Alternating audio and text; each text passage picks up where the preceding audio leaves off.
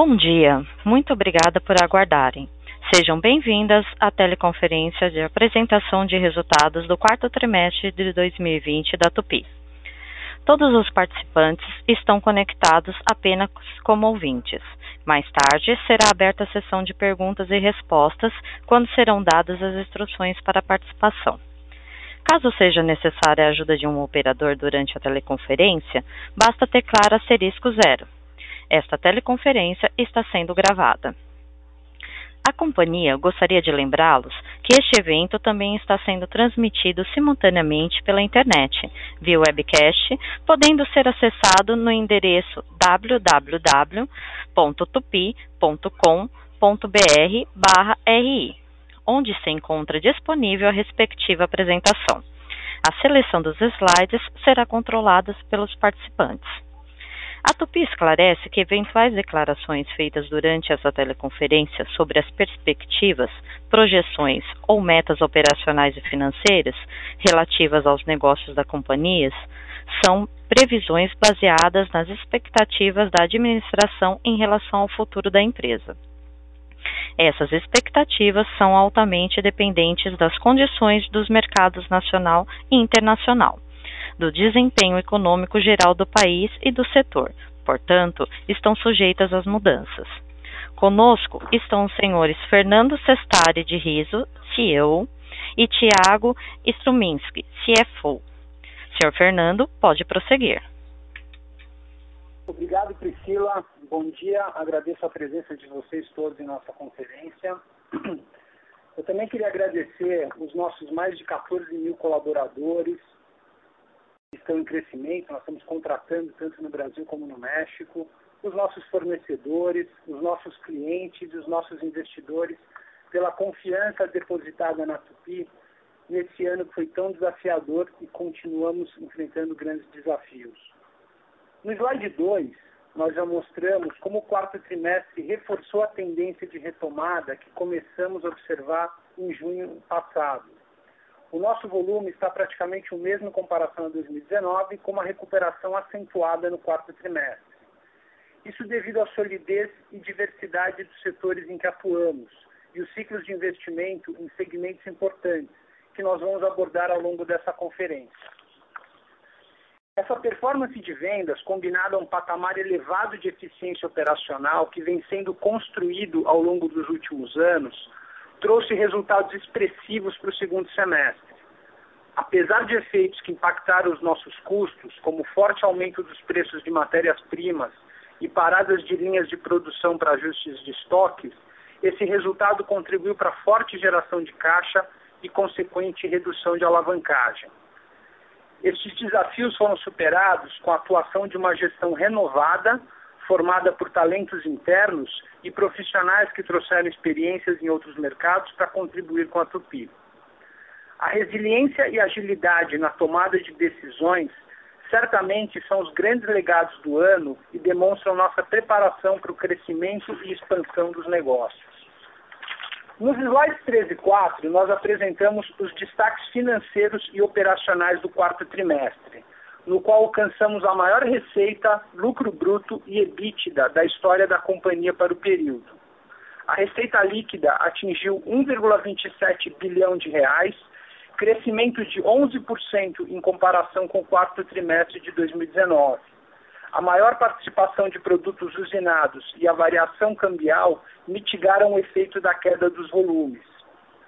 O lucro operacional bruto foi de 217 milhões, com crescimento de notáveis 25% e margem bruta de 17,1%. Isso é muito importante porque reflete os ganhos de eficiência da companhia. O EBITDA atingiu 225 milhões, com margem de 17,7%, excluindo o efeito de reversão de impairments e receitas não recorrentes, o indicador chegou a 185 milhões, com margem de 14,6% o que representa um aumento de 120 pontos base quando comparado ao quarto trimestre de 2019. Outro destaque, e, que nós temos repetido em outros trimestres, é a nossa geração de caixa operacional. O valor de 255 milhões, correspondente a 113% do EBITDA do período, sempre um destaque da Tupi, que continua gerando muito caixa. Por sua vez, o lucro líquido atingiu 85 milhões, crescimento de 19% em comparação com o quarto trimestre de 19. E nós encerramos o ano com uma posição de caixa de 1,4 bilhão, superior ao nível pré-pandemia, mesmo descontando o colchão de liquidez adicional que buscamos no início dos impactos do Covid-19.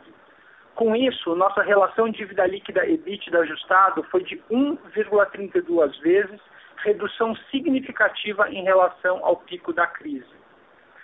Agora, eu vou passar para o Tiago, que vai apresentar os principais indicadores do trimestre, que é o nosso CFO. Por favor, Tiago. Obrigado, Fernando. Bom dia a todos. Após a paralisação total ou parcial dos clientes entre o primeiro e o segundo trimestre, os volumes seguem na trajetória de recuperação gradual. É, nós observamos aqui, e o Fernando já comentou no começo da apresentação, é, o mix do volume de transporte, infraestrutura e agricultura foi bastante favorável. É, nós tivemos 27% total ou parcialmente usinados, contra 24% do quarto trimestre de 19, enquanto 24% foram produzidos em CDI. Os dois, é, historicamente, é, altos. No slide 6, as receitas apresentam um aumento de 12%, sendo que a receita por quilo cresceu 18%, 65% com origem no NAFTA, 19% nas Américas do Sul e Central, principalmente o Brasil, 12% na Europa e os 4% restantes Ásia, África e Oceania. Do ponto de vista de aplicação, 88% de veículos comerciais de off-road, 7% carros de passeio e 5% do segmento de produtos hidráulicos. No slide 7, é, observamos é, no mercado interno o aumento das receitas em praticamente todas as aplicações, é, com destaque especial aqui é, para a retomada do mercado doméstico, né, a recomposição das exportações indiretas ainda estão num ritmo um pouco aquém, mas também a recomposição dos estoques.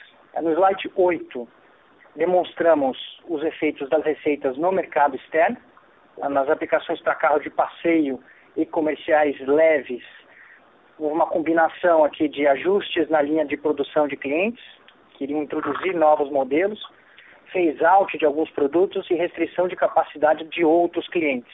Então, ficou um pouco aquém do desempenho dos outros mercados. Em compensação, a recuperação do mercado de veículos comerciais médios, pesados uh, e de fora de estrada foi relevante, né, ocasionado principalmente uh, pelo aumento de demanda, recomposição dos estoques e também o efeito de variação cambial. Seguindo ao próximo slide, eh, demonstramos a performance das vendas do segmento de hidráulica, correspondem a aproximadamente 5% das, das receitas, né, enquanto o mercado brasileiro eh, se beneficiou do aumento no volume físico de vendas, eh, no mercado externo a queda foi parcialmente compensada pela depreciação cambial e um mix de produtos um pouco melhor.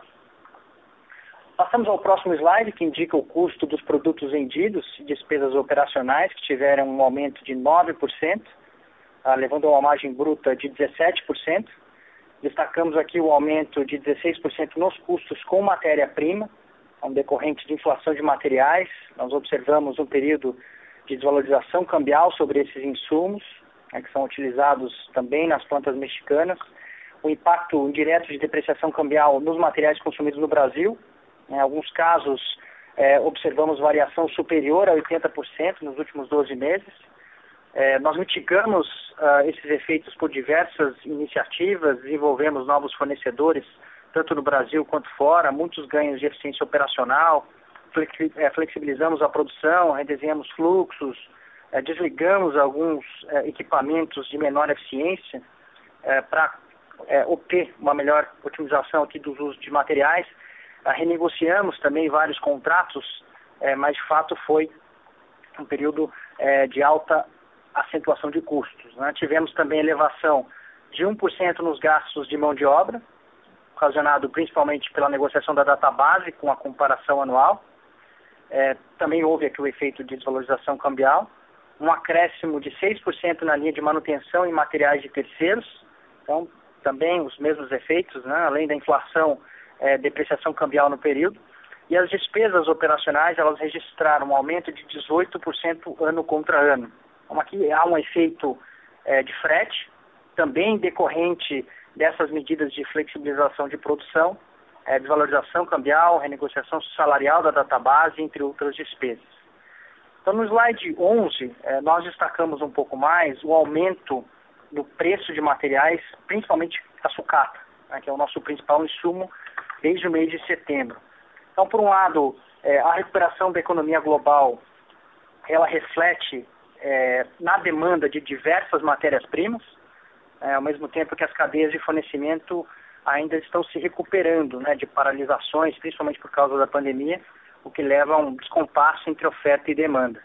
Então, no Brasil, esse efeito ele foi potencializado pela depreciação cambial, aumentou também a demanda pelo aço brasileiro, que influi nos preços da sucata.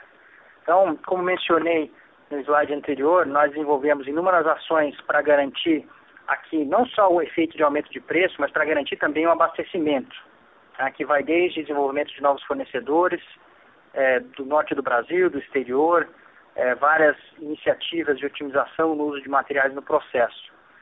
Então é importante destacar aqui que, conforme as nossas cláusulas contratuais, o aumento desses custos no quarto trimestre são repassados ao longo de 2021.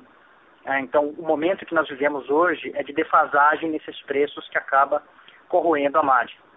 Então, apesar né, de todas essas ações tomadas nos últimos meses, é, o impacto na margem do aumento de matéria-prima em relação ao terceiro trimestre foi de mais ou menos 45 milhões. O slide 12, uh, ah, ele indica o EBITDA ajustado de 185 milhões, é um aumento de 22% na comparação com o quarto trimestre de 2019, uma margem de 14,6%. O EBITDA da CVM foi de 225 milhões, é o maior valor da história da companhia para um quarto trimestre, uma margem próxima de 18%. Então, nesse caso, é, além do desempenho operacional, é, das diversas iniciativas que implementamos aqui nos últimos trimestres, há também o reconhecimento de alguns créditos tributários, uma reversão de impairment da carteira do México, além de outros fatores. Na parte inferior do slide, é, registramos um lucro líquido no valor de 86 milhões, um crescimento de 19% em relação ao ano anterior. É, e no próximo slide, nós destacamos aqui um pouco do resultado financeiro é, do período. Então, as despesas financeiras elas foram impactadas principalmente pela desvalorização do real frente ao dólar. Então, nós tivemos uma taxa média de 5,39 né, contra 4,12 no quarto trimestre de 19. Então, nós temos o efeito é, sobre o cupom dos juros nos empréstimos do bond, é, além do aumento do endividamento é, decorrente das captações, no caso em moeda local, realizadas em março, né, no valor de 494 milhões. Em contrapartida, a aplicação desses recursos contribui para o crescimento das receitas financeiras, né, que atingiram 15 milhões. Então, variações monetárias e cambiais sobre as linhas do balanço apresentaram despesa de 55 milhões, decorrentes da, da apreciação do, do, do, real, quando comparado com a cotação de fechamento do trimestre imediatamente anterior, né? nesse caso o terceiro trimestre. O efeito da atualização do valor do derivativo é, utilizado para ajustar o valor presente dos créditos a receber da Eletrobras é, foi de 37 milhões, sem efeito caixa. É, o resultado de operações de hedge é, com base no instrumento do Zero Cost Collar é, também teve um efeito aqui é, correspondente a uma receita de 25 milhões é, no período, ah, e o efeito caixa das operações é, encerradas no trimestre foi do desembolso de 47 milhões. Então aqui nós temos o efeito na contrapartida, é, que é o impacto positivo do câmbio no resultado operacional, e a variação cambial também sobre o caixa. Então, o efeito positivo da marcação ao mercado dessas operações, nesse caso sem efeito caixa, foi de 72 milhões. Então, no slide 14, nós temos as variações das principais contas de capital de giro, né, nesse caso, tomando o terceiro trimestre é, como base de comparação. Então, nós tivemos uma redução de 15 dias na linha de contas a receber, devido à sazonalidade é, e recebimento das vendas do terceiro trimestre, é, dos quais apresentamos uma recuperação expressiva em relação ao pico da crise, além do impacto é, da variação cambial nos recebíveis, uma vez que 80%, 86% desse valor Tá? ele é denominado em moeda estrangeira. É, nós observamos o aumento dos estoques em um dia. Então, nós continuamos com a estratégia de flexibilizar a produção entre as plantas é, para aumentar a eficiência operacional. é, ainda há né, o risco é, de pandemia, então nós aumentamos o nível de estoques a fim de mitigar eventuais riscos relacionados ao desabastecimento de alguns clientes, uma situação que ela deve se normalizar ao longo de 21. É, essa linha ela também sofre o efeito de variação cambial é, em moeda forte. É, sobre contas a pagar, é, houve uma evolução aqui em cinco dias contra o trimestre anterior, então ela foi decorrente do aumento gradativo de produção, é, o maior volume de compras do período, ah, e também, obviamente, nós já falamos sobre isso, né, o aumento do preço é, dos insumos. Então, no próximo slide, é, número 15, apresentamos os investimentos dos ativos de 40 milhões, uma queda de 57% na comparação com 2019, representando 3% das receitas do período. O CAPEX de 2020 representou 3,2% das receitas, é, inferior aos anos anteriores. Obviamente, essa foi uma estratégia de proteção de caixa ao longo desse ano é, mas mantivemos aí os investimentos relacionados à manutenção, segurança é, e meio ambiente. O slide 16 indica forte geração de caixa operacional do período, de 225 milhões, é um valor que representou 113% do EBITDA no período. É, e o fluxo de caixa de financiamentos ao longo do trimestre demonstrou um impacto aqui de 185 milhões da amortização dos empréstimos bancários é, contratados aqui na pandemia, principalmente no mês de março de 2020. Então, no próximo slide, número 17, nós mostramos um endividamento líquido de 801 milhões, ele corresponde a 1,32 vezes o EBITDA ajustado dos últimos 12 meses. É uma redução expressiva em relação ao indicador apresentado no trimestre passado. É, o segundo trimestre, né, foi o pico da pandemia, nós chegamos a 2,65 vezes. Então, terminar em um ano de pandemia com 1,32 vezes realmente é um resultado muito bom, é, sendo que o total é, das obrigações em moeda estrangeira representa 84%, sendo a maior é, parcela relacionada ao bonde com vencimento de 24. É, a gente vai falar um pouco mais da rolagem que houve para 31 é, nos próximos slides. Em relação ao caixa, 54% é, estava denominado em moeda local. Então, ainda em relação ao endividamento, no próximo slide, falamos agora sobre a emissão desse título de 10 anos, é, realizado em fevereiro.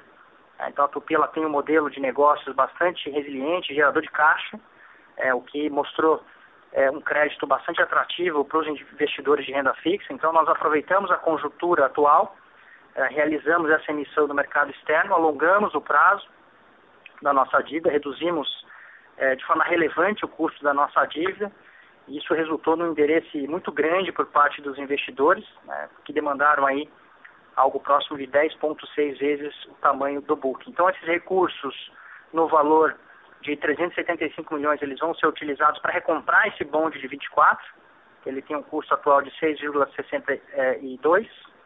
É, para efeito de comparação, uh, essa emissão recente, é, também com prazo de 10 anos, saiu com taxa de 4,5. Então, ele representa uma economia anual líquida superior a 6 milhões de dólares ao ano. Então, passo agora a palavra para o Fernando, eh, que vai falar um pouco dos nossos mercados de atuação. Obrigado, Tiago. Bom, a indústria global está passando por um momento de forte recuperação de demanda, especialmente decorrente das baixas taxas de juros, da recuperação da confiança dos agentes econômicos e dos auxílios governamentais. No slide 19, nós observamos os efeitos dessa recuperação nos preços de sucata, que apresenta os maiores valores em dólar dos últimos 10 anos. E esse é um sinal muito importante para nós, porque se de um lado isso afeta o nosso custo de produção, acima de tudo, a gente tem que destacar o impacto dessa recuperação na nossa demanda. O aumento de preço de commodities tem relação direta com a atividade econômica com a venda de bens de capital, com o capex das empresas, dos países, e isso automaticamente gera demanda para os produtos da Tupi, porque isso afeta a venda de veículos comerciais, de todas as aplicações off-road e que representam praticamente 90% da nossa demanda. Importante lembrar, os nossos contratos contêm cláusulas que estabelecem repasse de variação desses custos de materiais, porém com uma defasagem de aproximadamente três meses. Indo para o slide 20, é, observamos alguns indicadores importantes para a economia americana, que representa nosso maior mercado de atuação. Há uma melhora consistente nas taxas de desemprego, que levam ao aumento do consumo das famílias, com consequente impacto em segmentos importantes para o nosso negócio, como transporte, construção civil e infraestrutura. No gráfico anterior, no gráfico inferior, perdão, nós percebemos também que a recuperação da produção industrial ainda não acompanha os indicadores de consumo, o que sinaliza uma demanda reprimida e ciclos de investimento que devem se materializar ao longo de 2021. A queda da taxa de contaminação de Covid-19 nos mercados que atuamos fortalecem ainda mais a nossa expectativa de crescimento. Indo para o slide 21, a Tupi está inserida em segmentos perenes e com alta resiliência, que são fundamentais para a recuperação deste cenário pós-pandemia. As nossas receitas são provenientes principalmente de países com economias bastante dinâmicas que têm se beneficiado das baixas taxas de juros, do estímulo ao crédito e desses programas de, de auxílios governamentais. Então, nós queremos pontuar é, a, retomada da demanda. Nos Estados Unidos, por exemplo, a atividade de frete já superou os níveis pré-pandemia e as projeções mostram sucessivas revisões positivas que devem refletir um novo ciclo de reposição de equipamentos, caminhões médios e pesados já a partir deste ano. Indicadores antecedentes, como housing starts, também apontam uma demanda reprimida, que deve se refletir em maiores volumes para veículos comerciais leves e médios. Em relação ao mercado brasileiro, a produção de caminhões apresentou crescimento de 26% no quarto trimestre de 20, em comparação com o mesmo período de 2019. Além disso, a agricultura segue forte, o que demanda tanto transporte de carga quanto investimentos em máquinas e equipamentos off-road. Aliás, a elevação dos preços das commodities é um indicador importante para o desempenho desse segmento, que deve se refletir no aumento da demanda por equipamentos utilizados em mineração, construção, geração de energia e do agronegócio. De forma geral, o cenário é bastante positivo para os segmentos e mercados em que atuamos, estimulados tanto pela recuperação da economia quanto por essa demanda reprimida. No próximo slide, já falando de 2021, a Tupi hoje é uma companhia muito mais ágil e preparada para capturar as oportunidades de crescimento. Nós fizemos melhorias importantes que continuarão trazendo ganhos operacionais nos próximos anos. O ano começou com desafios importantes, com aumento do preço de materiais, que já abordamos, escassez de algumas matérias-primas, que tem feito com que trabalhemos com um mix não ideal de materiais, com algumas consequências à nossa eficiência. Porém, é resultado de uma retomada muito agressiva dos nossos volumes. Conforme divulgado no mercado no mês de fevereiro, apresentamos paralisações temporárias nas nossas operações do México, ocasionadas por problemas no fornecimento de energia e gás natural. De qualquer forma, nós seguimos muito otimistas com as perspectivas para 2021.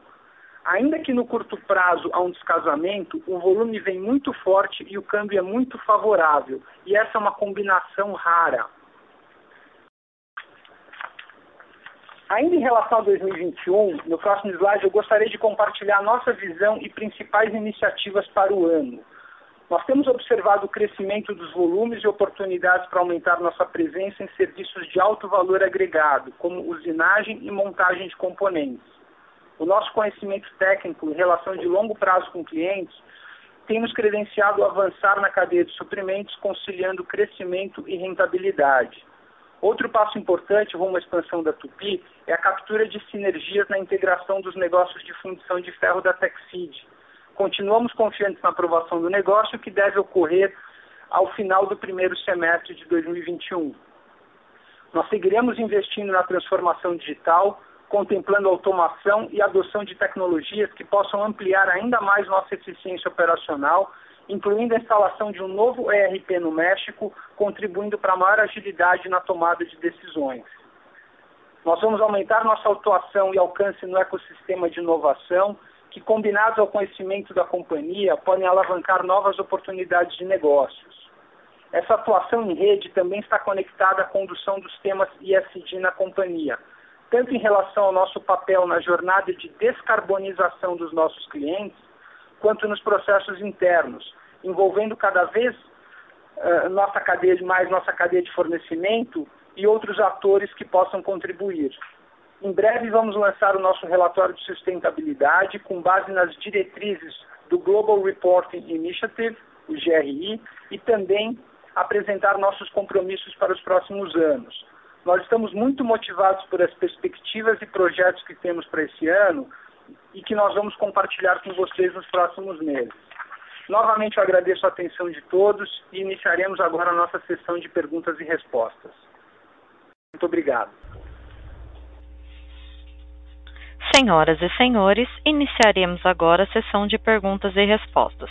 Para fazer uma pergunta, por favor, digitem asterisco 1. Para retirar a sua pergunta da lista, digite asterisco 2. Esta teleconferência é exclusiva para investidores e profissionais de investimento. Nossa primeira pergunta é do Gabriel Rezende, Bradesco BBI. Pode prosseguir, Gabriel. Oi, bom dia, Fernando, Tiago, parabéns pela performance aí no, no, no tenho duas questões. A, a, primeira, tomando um gancho com, com um comentário sobre é, descarbonização, se vocês pudessem comentar um pouquinho como que, que a Tupi está se preparando aí para explorar eventuais oportunidades no longo prazo com hidrogênio. É, eu queria entender o que, que a empresa já tem em mente sobre esse potencial novo mercado e como que isso poderia, de repente, aí, daqui a alguns anos, compensar potenciais perdas decorrentes aí do mercado migrando para a eletrificação. É, e a segunda questão sobre TechSeed, é, queria saber como que está o, o, timeline da análise nas, nas, jurisdições onde o deal ainda não foi aprovado, é, qual que é a expectativa de vocês. Obrigado. Oi, Gabriel, bom dia. Obrigado pelas perguntas. É um tema bastante importante que tem consumido bastante da nossa agenda, né? O tema de descarbonização.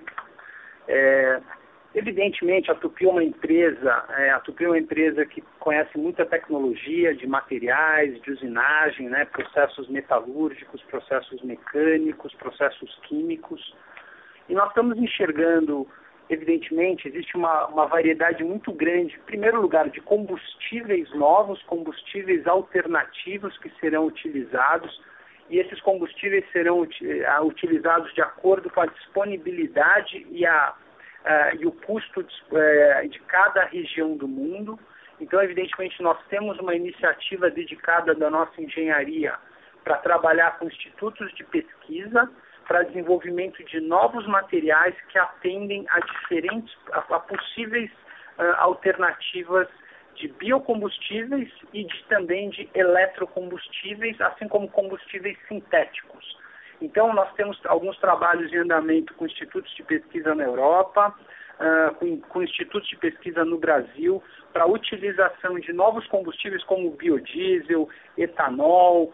Existem discussões e análises em cima de metanol e também, obviamente, nós estamos olhando no longo prazo com a possibilidade de hidrogênio, porque nós acreditamos que o, o motor a combustão a hidrogênio ele pode ser muito competitivo, tá? ele pode ser muito competitivo contra a célula de combustível, e isso nós estamos olhando adiante como uma, uh, como uma oportunidade importante. Da mesma forma, é importante não, não olhando no, no tema de descarbonização como um todo, toda a economia renovável e essas oportunidades, é, todo, tudo que está ao redor da economia verde envolve metalurgias complexas, sejam em sistemas uh, fotovoltaicos, sejam em sistemas de, de, uh, de geração de energia eólica, sejam em sistemas de baterias, né? Baterias elas compreendem metalurgias muito complexas, as diferentes alternativas. Então, evidentemente, nós estamos estudando tudo isso, entendendo as possibilidades que existem e nós estamos uh, estudando possíveis alternativas para avançar nesses diferentes setores e oportunidades. Tá? Voltando ao tema da, sobre a pergunta sobre a transação com a TechSeed, nós estamos avançando, nós estamos, eu, eu insisto, nós estamos bastante confiantes com os nossos argumentos, com as análises econômicas que nós fizemos, com todos os nossos assessores. Uh, nós entendemos que todo o evento da pandemia também atrapalhou a capacidade de análise das autoridades antitrust. Isso acabou também atrasando todo esse movimento, mas nós temos um grupo muito forte, evidentemente, essa, essa transação ela nasceu com análises bastante sólidas, né, que nós fomos buscar com economistas, com advogados, de como isso funcionaria, e a gente continua bastante confiante. A gente espera uh, ter uma decisão no Brasil no final do mês de abril, espera ter uma decisão nos Estados Unidos, que é a decisão mais importante, Estados Unidos e México, na metade do ano. Tá? Então, por isso, mas só quando a decisão dos Estados Unidos e México for concluída, quando todas as jurisdições tiverem sido completadas, que nós vamos ter o closing da transação. Tá ótimo, muito obrigado.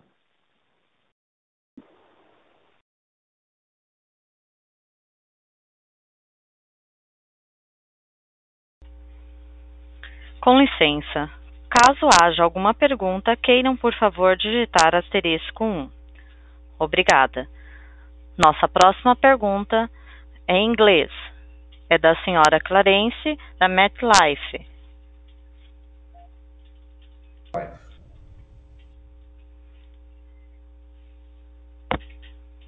Hi, Thiago Fernando. Thanks for, for taking my question and congratulations for the results.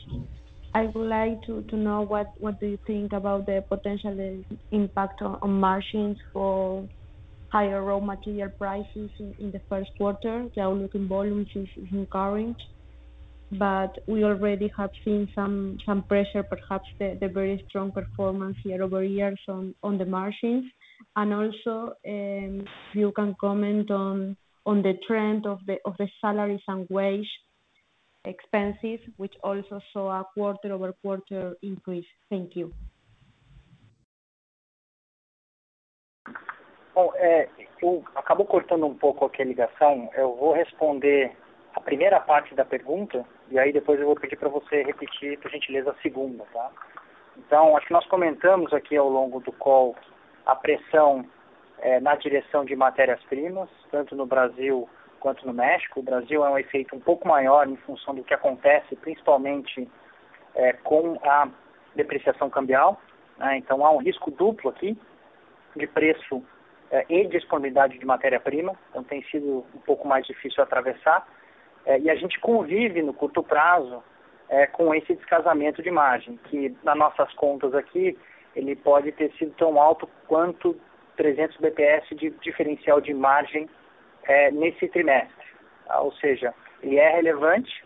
É, a contrapartida disso é que, de fato, há muito volume na mão dos nossos clientes, a economia está girando, isso é demanda né, na veia dos nossos clientes e com certeza a gente vai se beneficiar desse movimento, mas no curto prazo a gente convive né, com esse mismatch é, até a gente conseguir é, acompanhar o preço da matéria-prima. Então hoje é um cenário isso acontece ainda no primeiro trimestre, que a gente paga pela matéria-prima um preço muito superior ao que a gente recebe no preço. Né? E ele tende a conviver ainda no primeiro trimestre. Não está claro de que forma isso vai se acomodar, porque o que existe no mundo hoje em geral é um desequilíbrio das cadeias. Né? Houve uma volta da pandemia com um ritmo muito diferente em várias geografias, com vários setores distintos, e até isso se acomodar com a retomada forte da indústria, a gente vai ter que conviver com esse desbalanço. Né?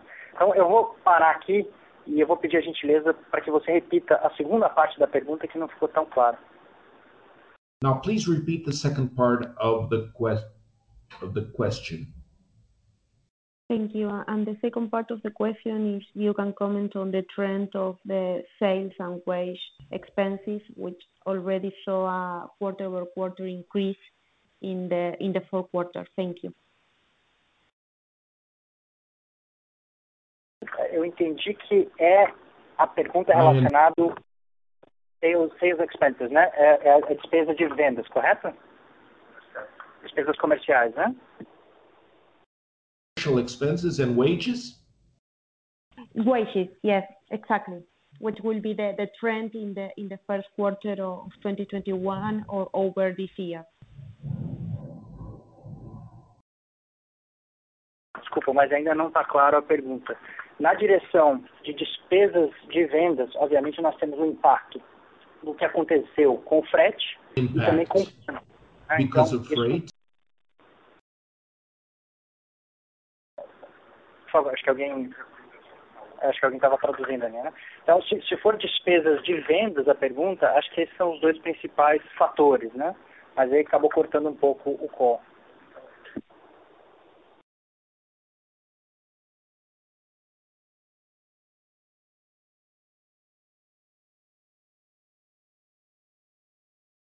Não sei se eu respondi a sua pergunta, né? Answered your question.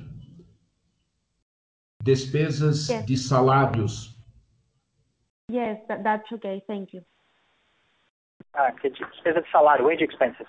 Bom, é, do ponto de vista aqui é, de salários, né, a, a inflação hoje, ah, ela não é um problema estrutural na ponta ainda é, de consumo de mão de obra, né, ele tem sido mais relacionado ao impacto de materiais, né, o que sim é um problema é, sejam horas extras, é, ou seja, eventualmente um absenteísmo que acaba encarecendo um pouco mais a alocação de headcount na operação.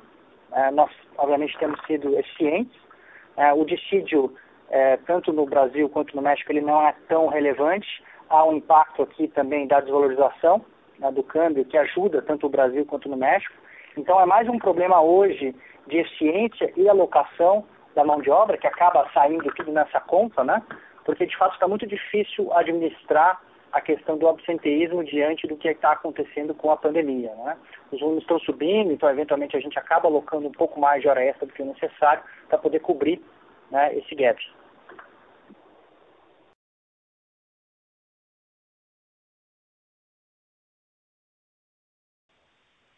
Perfeito, obrigado.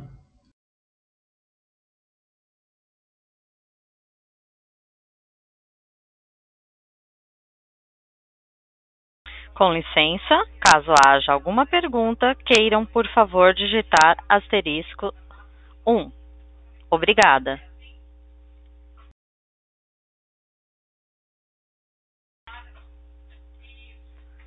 Novamente, para fazer uma pergunta, digitem asterisco 1. Nossa próxima pergunta será de Peter do Bank of America. Pode prosseguir. É, bom dia, Fernando Tiago, parabéns para os resultados. Ah, tinha uma, uma questão. É, pode compartilhar um, sua perspectiva de CAPEX para 2021, por favor?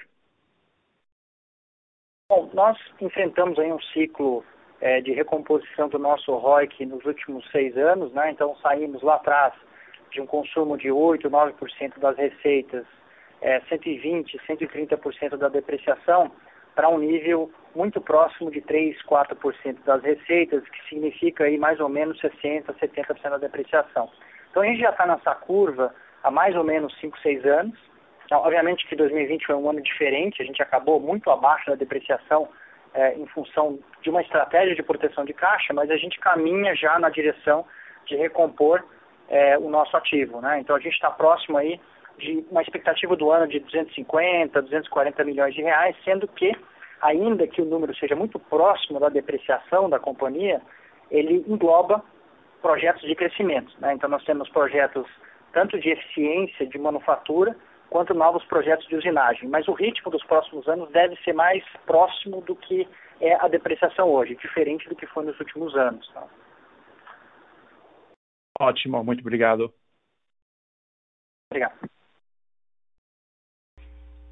Nossa próxima pergunta, Gabriel Rezende, Bran- Bradesco BBI. Pode prosseguir. Mais uma questão do meu lado, pessoal. É, em relação à, à falta de gás natural no, no México, que vocês anunciaram nas últimas semanas, que durou alguns dias, enfim, entender qual que pode ser o potencial impacto disso no, no resultado do, do primeiro TRI. Se os volumes, eles, é, os que acabaram escapando ali de fevereiro, devem aumentar os volumes de março, ou então os volumes do primeiro TRI é, acabam escorregando para o segundo TRI. Obrigado. Bom, é, tá bom. Obrigado pela pergunta. Acho que são vários efeitos, né? Eu acho que o que tange a, ao volume físico de vendas, a gente tende a recuperar é, ao longo do trimestre, no próprio mês de março. Né? Os nossos clientes também pararam, foi algo estrutural, né? ou seja, o México teve muito problema, é, algumas partes dos Estados Unidos também tiveram uma afetação é, grande. Né? Então nós tivemos uma parada próxima aí a duas semanas, dependendo de qual tipo de ativo. Acho que o principal efeito aí é o custo de diluição. É, nós estamos trabalhando para conseguir dividir um pouco essa conta né, com os nossos é, parceiros, fornecedores, para entender como é que a gente pode chegar num impacto um pouco menor para o trimestre. Então a gente ainda está trabalhando nesse número, é, mas na prática foi aí uma parada de mais ou menos duas semanas em alguns ativos do México. Tá, tá ótimo, obrigado. Com licença, caso haja alguma pergunta, queiram, por favor, digitar asterisco 1. Obrigada.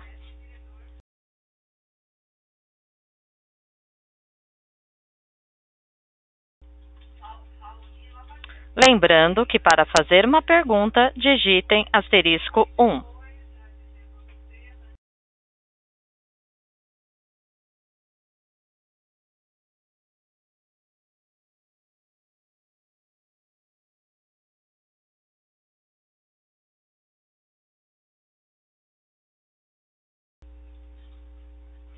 Com licença, encerramos neste momento a teleconferência da Tupi. Gostaria de passar a palavra ao senhor Fernando para as considerações finais. Pode prosseguir. Obrigado, Priscila. Bom, gente, eu agradeço a participação, as perguntas e a confiança de todos na companhia.